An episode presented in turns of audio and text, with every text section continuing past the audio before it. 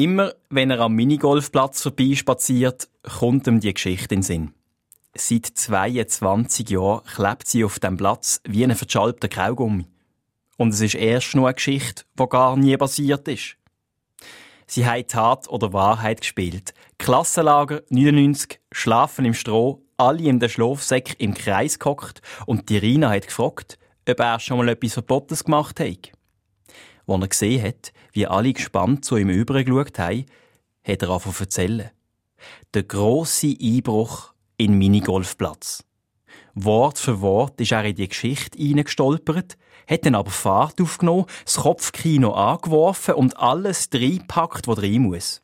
Nacht und Nebel, Taschenlampe, ein aggressiver Minigolfplatzwachhund, Sirene, Polizei, Megafon, Warnschüsse und eine spektakuläre Flucht über die Dächer vom Schrebergarten. Hohe Erzählkunst, aber alles gelogen. Aus dieser Geschichte ist dummerweise eine Art Schullegende gewachsen, wo er bis heute darauf angesprochen wird und wo ihm bis heute furchtbar unangenehm ist. Er hat nämlich noch gar nie etwas Verbotenes gemacht. Er hat sogar ganz viel, wo nicht verboten ist, noch nie gemacht. Und jetzt ist er bei Nacht und Nebel am Gitterhag vom Minigolfplatz gestanden, bereit, um die erfundene Geschichte, die ihn seit 22 Jahren verfolgt, nachträglich zu einer Ware zu machen.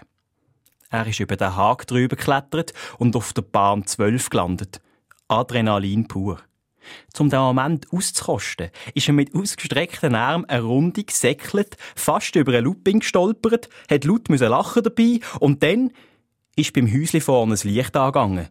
«Seh, was machen Sie da?»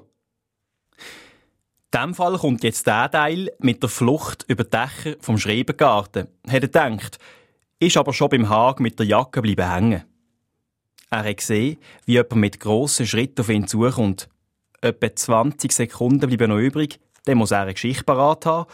Und sonst bleibt ihm nichts anderes übrig als die Worte.